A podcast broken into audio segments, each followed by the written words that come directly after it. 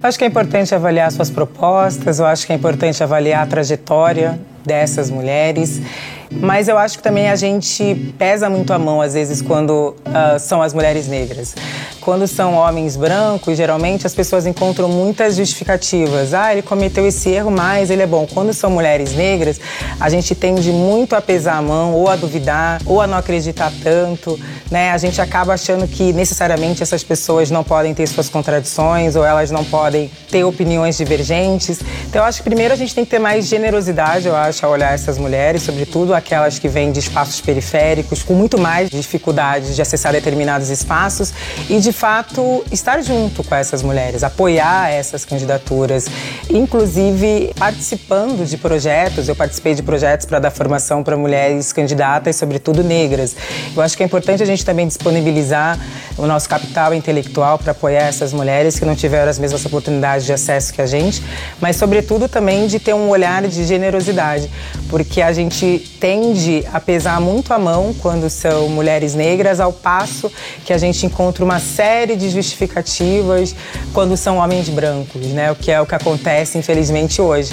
Eu achei muito interessante pessoas fazerem muito mais vídeos atacando a Kamala do que o Biden, e que faz parte da mesma chapa e não recebeu o mesmo tipo de ataque que a Kamala Harris. Então é algo para a gente refletir, inclusive. Esse áudio é da escritora e filósofa Djamila Ribeiro, em entrevista ao programa Roda Viva da TV Cultura, no dia 9 de novembro de 2020. O direito ao voto foi concedido à população feminina em 1932 no Brasil, efetivando-se em 1933. Instituído em 24 de fevereiro, o Código Eleitoral de 1932 completa 90 anos este ano. Muito celebrada por trazer o voto feminino no Brasil, a legislação foi consequência de anos de luta das sufragistas brasileiras. No entanto, a conquista pode ser vista como mais um exemplo do racismo estrutural, porque as exigências tornaram difícil o acesso ao direito por parte das mulheres negras. Eu sou Ivina Souto e neste episódio nós vamos analisar quais os desafios e avanços das mulheres negras no campo político brasileiro. E eu sou Beth Menezes. Está começando Redação Tabajara, o seu podcast que vai muito além da notícia.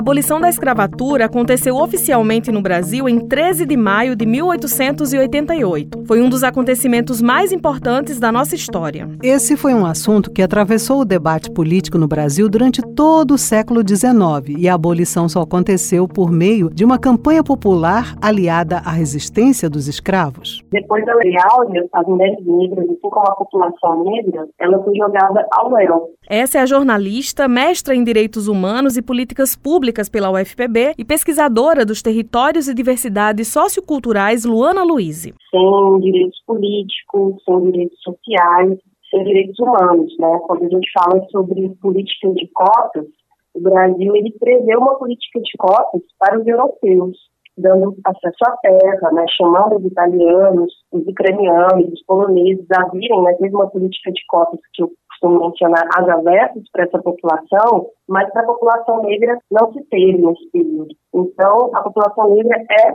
jogada para a periferia aí dos centros urbanos e as mulheres negras, elas ficam ocupando, que elas já viam né, dentro desse processo escravatório, que é o trabalho braçal. Né? A mulher negra, ela sempre está vinculada ao espaço doméstico, ao espaço privado, né? foi um papel social imposto a ela.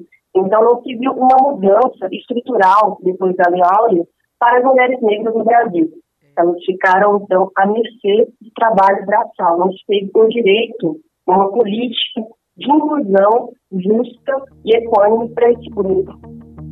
Para exercer o direito, as mulheres tinham que cumprir com exigências que restringiram bastante as potenciais eleitoras. Mas é importante a gente colocar que no momento em que o voto é instituído, né, como direito às mulheres, ele não é para todas as mulheres. Essa é a voz de Jo Oliveira, primeira vereadora negra de Campina Grande, na Paraíba. Eram as mulheres solteiras, foram as mulheres casadas, elas precisavam da autorização dos seus maridos, ter um determinado poder aquisitivo, então já excluía por tabela as mulheres negras. Porque infelizmente nós estávamos à margem de muitos processos na nossa sociedade, mas ainda hoje é uma realidade para muitas mulheres. Hoje nós temos a obrigatoriedade do voto, mas necessariamente nós não estamos ah, nesse lugar como possíveis corpos votáveis. Né? Então, a cidadania, ela se abre para todo mundo na perspectiva do voto. Porém, não são todos os corpos possíveis de serem eleitos, né? E os corpos das mulheres negras acabam sendo alijados ou deixados à margem desse processo, até por conta de todo o racismo estrutural que a gente vivencia na nossa sociedade, que acaba colocando, né, quem tem mais privilégios nesse lugar de acesso. Então, é uma luta ainda hoje constante nossa. Por isso que a gente sempre faz questão de frisar, né, que somos uma mulher negra que ocupa esse lugar, porque cada vez mais a gente se estimular que que outras mulheres, que outras meninas negras entendam que nós também podemos ser corpos votáveis. Até hoje, mulheres negras são impactadas de maneira diferente em assuntos eleitorais. Mesmo sendo quase um terço da população brasileira, se candidatam menos e algumas sequer conseguem votar. Há relatos na internet de trabalhadoras de residências que não são liberadas para comparecer às urnas. A tímida presença das mulheres negras no hall de candidaturas é extremamente nociva para uma sociedade que se diz democrática como a nossa. Atualmente, as mulheres negras são 28% da população brasileira, mas compõe apenas 2% da Câmara dos Deputados em Brasília, epicentro das decisões políticas a nível nacional. Já em 1934, foi eleita a primeira mulher negra para um cargo eletivo no Brasil. Antonieta de Barros era filha de uma mulher escravizada que tinha sido libertada na abolição. Ela ocupou uma vaga de deputada estadual pelo estado de Santa Catarina. Naquele ano, outras duas mulheres também foram eleitas no Brasil. Só em 1982, já articulada articulada com os movimentos de mulher, negro e comunitário, Benedita da Silva foi eleita a primeira vereadora do PT e também a primeira mulher negra a ocupar uma cadeira na Câmara de Vereadores da cidade do Rio de Janeiro. Vale lembrar que, mesmo antes do Código Eleitoral de 1932 permitir que as mulheres votassem, Alzira Soriano foi eleita prefeita do município de Lages, no Rio Grande do Norte. Ela foi a primeira mulher eleita prefeita no Brasil. Tempos depois, Benedita foi a primeira senadora negra no Brasil. Ela lutou pela igualdade racial, pela titulação das terras de quilombos, entre outras causas. A gente tem poucas mulheres que são eleitas para o parlamento, né? A gente teve uma presidenta que foi eleita, mas também foi tirada, e a gente vai fazer uma análise. O golpe de Dilma Rousseff foi um golpe misógino, mas quando a gente pensa sobre mulheres negras, por que que Benedita da Silva, por exemplo, ainda não foi eleita presidenta, né? A gente vê que os partidos, mesmo de esquerda, eles vão priorizar essa candidatura. Esse é o retrato do, do racismo estrutural que existe. A mulher negra ela não vai ser vista como uma intelectual, ela não vai ser vista como uma pessoa que tem credibilidade para fazer algo, a não ser que seja um trabalho braçal. Isso é, é um sintoma né, de como o Brasil não olhou ainda para os traumas do passado. A forma como a escravidão afetou o corpo de mulheres negras, né, com o estupro colonial, e colocá-las em lugares subalternos é o retrato disso.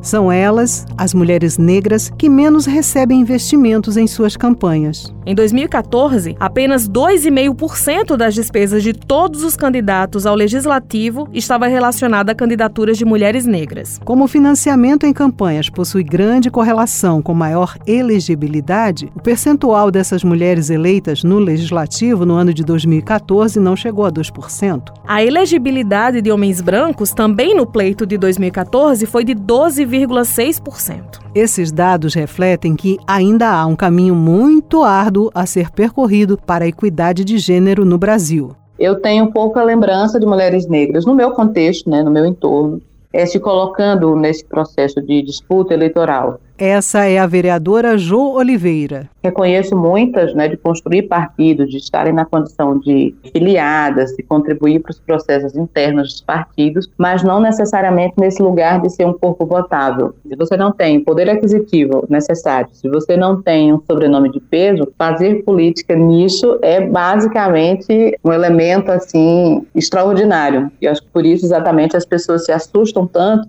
quando a gente fala da nossa votação, fala do, do, do caminho que a gente percorreu, inclusive para ser a primeira mulher negra eleita. Em 2020, Jo Oliveira alcança a vitória com 3.050 votos, entrando para a história como a primeira mulher negra a ser eleita vereadora de Campina Grande, na Paraíba. A participação dessas mulheres na política vem trazendo novos rumos e também construindo um novo perfil do fazer política aqui no Brasil. A gente vem de uma segunda eleição lá em 2016, nós tivemos 1.544 votos, ficamos como primeiro suplente, enfrentamos assim dificuldades muitas, né, de falar com as pessoas sobre esse lugar de candidata, em que muitas vezes as pessoas não nos reconheciam nesse lugar, né, diziam que estavam esperando a figura é, do candidato político, candidato a vereador, mas nunca que esse corpo que já estava lá disponível para o diálogo era a candidata. De ter um corpo com essa estética, né, com a nossa cor da pele, com o nosso cabelo, falando sobre a cor de Campina, né, problematizando do quanto nós somos a maioria da população, enquanto mulheres, enquanto pessoas negras, mas que não ocupamos esse espaço de representação. Então foi um processo didático muito importante para a gente entender exatamente, né, do quanto a gente precisa ir mudando essas estruturas da representação política e também das formas de se fazer política.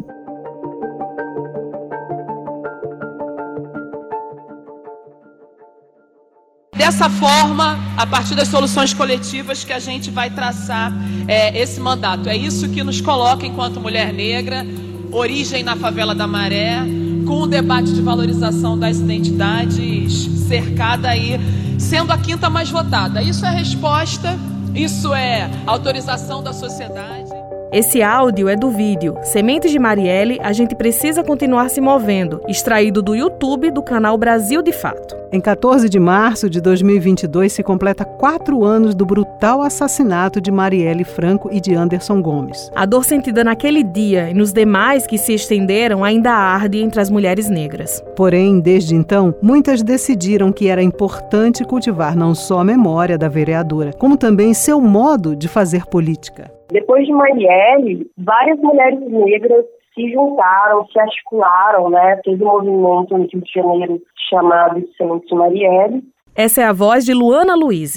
Onde mulheres negras se juntaram e falaram, opa, peraí, é, isso está muito errado, né? Isso é muito sintomático, então a gente precisa se articular, se mobilizar, ocupar mais esse espaço político, patriarcal. Então, mais mulheres negras estão se mobilizando e se vendo no lugar político, né? O espaço político no Brasil, ele ainda é dominantemente branco, hétero, patriarcal, né? Se a gente for olhar a maioria dos deputados, dos senadores no Congresso, a maioria é composta de homens brancos, né? o BBB, a bancada do boi, da bala, da Bíblia. Então, são homens ditando sobre os nossos corpos, sobre as nossas vidas. A gente ainda vê um feminicídio muito gritante, né, de mulheres e de mulheres negras, principalmente agora, né, na pandemia, que a gente viu que as pessoas ficavam mais em casa, então o número de crimes passionais, feminicídios aumentou bastante. É, a informalidade, o desemprego, acesso educacional também.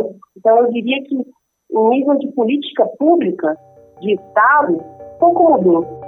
Segundo a pesquisa A Violência Política contra Mulheres Negras, do Instituto Marielle Franco, em parceria com a Justiça Global e Terra de Direitos, divulgada em 2020, 98,5% das mulheres negras que responderam ao estudo relataram que sofreram mais de uma violência política. A violência virtual foi a mais presente. A cada 10 mulheres negras, 8 sofreram violência virtual nas eleições de 2020, que inclui desde invasões de salas online até ofensas racistas e misóginas. Ao longo de sua trajetória, Marielle Franco é um exemplo do quanto é violenta a discriminação racial no Brasil. Marielle é um corpo negro que foi assassinado por estar em evidência nos espaços de poder. Esse espaço sempre foi negado à população negra, como relata Jo Oliveira. Marielle marca esse lugar muito mais violento por conta da forma como ela foi silenciada, do que ela estava denunciando e por que ela foi assassinada. A gente sabe quem puxou o gatilho, mas a gente não sabe quem mandou puxar. Essa pessoa, inclusive, pode estar aí dando rumo em todas as outras coisas, em várias outras coisas, inclusive planejando coisas muito mais sérias, não é, o nosso contexto. Então é importante que a gente cobre a todo tempo justiça por Marielle, que a gente tenha a possibilidade de saber quem foram de fato os mandantes. A gente não pode mais permitir que as pessoas que estão ali no entorno da investigação sejam sempre mudadas de lugar, um, um delegado vai para um lado, a promotora vai para o outro, gente vai sendo mudada e a gente não chega nunca ao resultado disso. Né? Acho que até como justiça histórica a gente precisa saber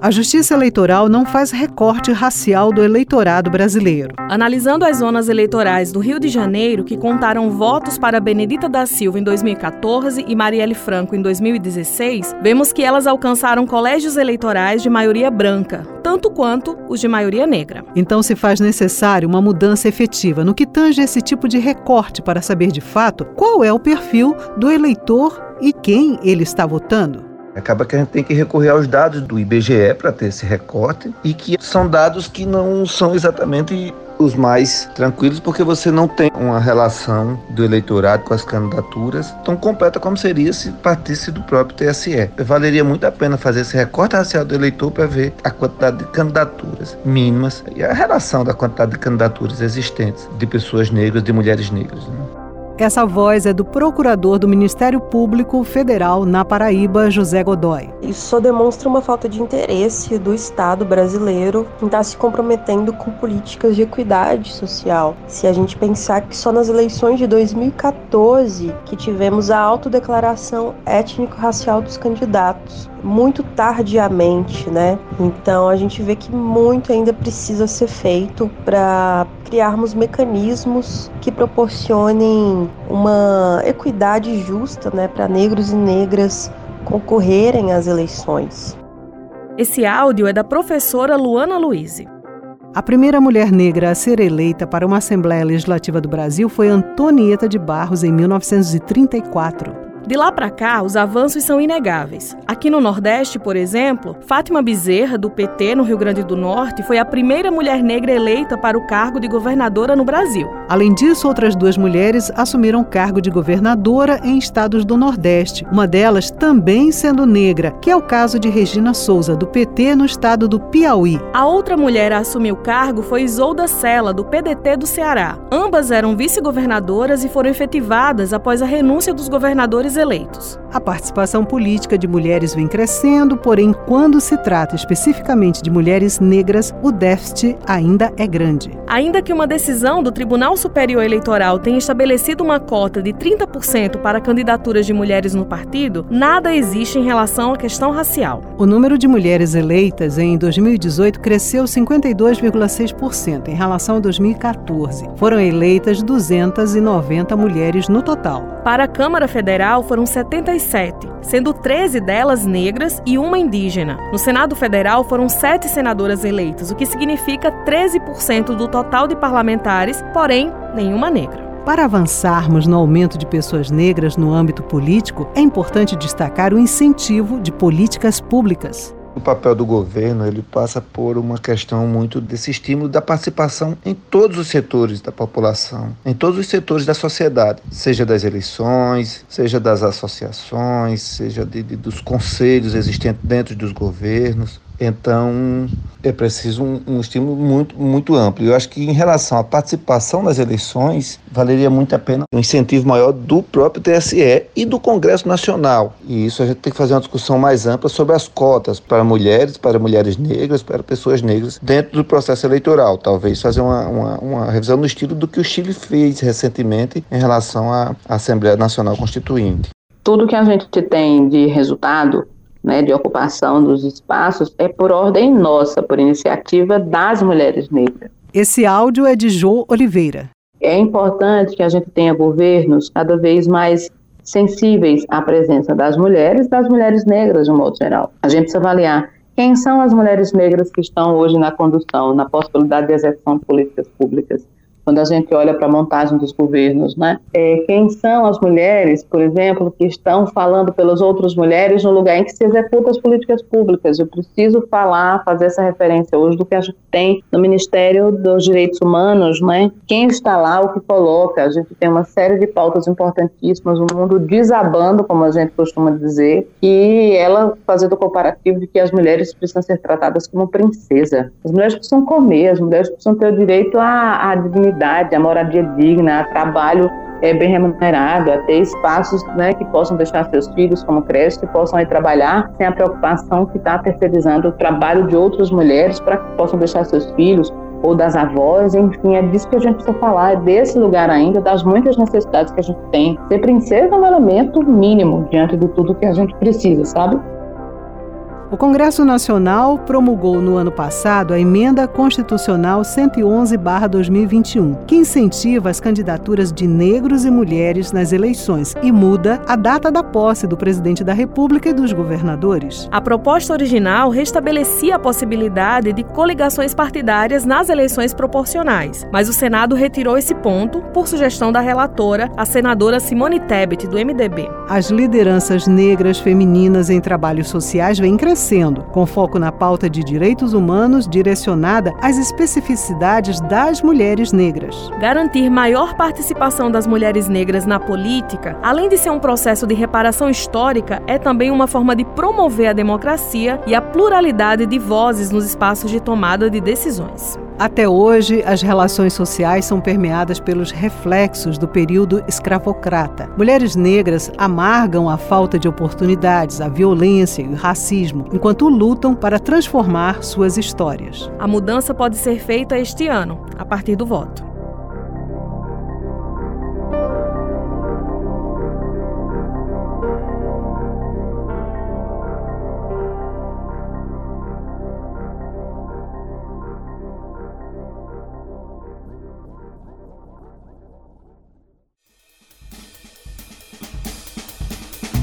O Redação Tabajara teve apresentação de Ivna Souto e Beth Menezes. Produção de Tamires Máximo, Andresa Rodrigues, Ana Clara Cordeiro e João Lira. Entrevistas: Ivna Souto, Matheus Silomar e João Lira. Roteirização: Matheus Silomar. Revisão: Ivna Souto e João Lira. Direção, edição e sonorização João Lira. Supervisão do gerente de jornalismo Marcos Tomás. Participação especial da jornalista, mestra em Direitos Humanos e Políticas Públicas pela UFPB e pesquisadora dos territórios e diversidades socioculturais Luana Luiz. Da vereadora de Campina Grande, Jo Oliveira. Do procurador José Godoy. Esse episódio contém áudios que foram extraídos do YouTube. Fonte de pesquisa: Agência Brasil, Mulheres Negras Decidem, Nós Mulheres da Periferia e Alma Preta. Negritude Socialista, Oxfam Brasil, Agência Senado, Politize e Instituto Marielle Franco. Esta é uma produção da Empresa Paraibana de Comunicação. O Redação Tabajara se encerra por aqui. Até o próximo episódio. Obrigada pela escuta e até lá.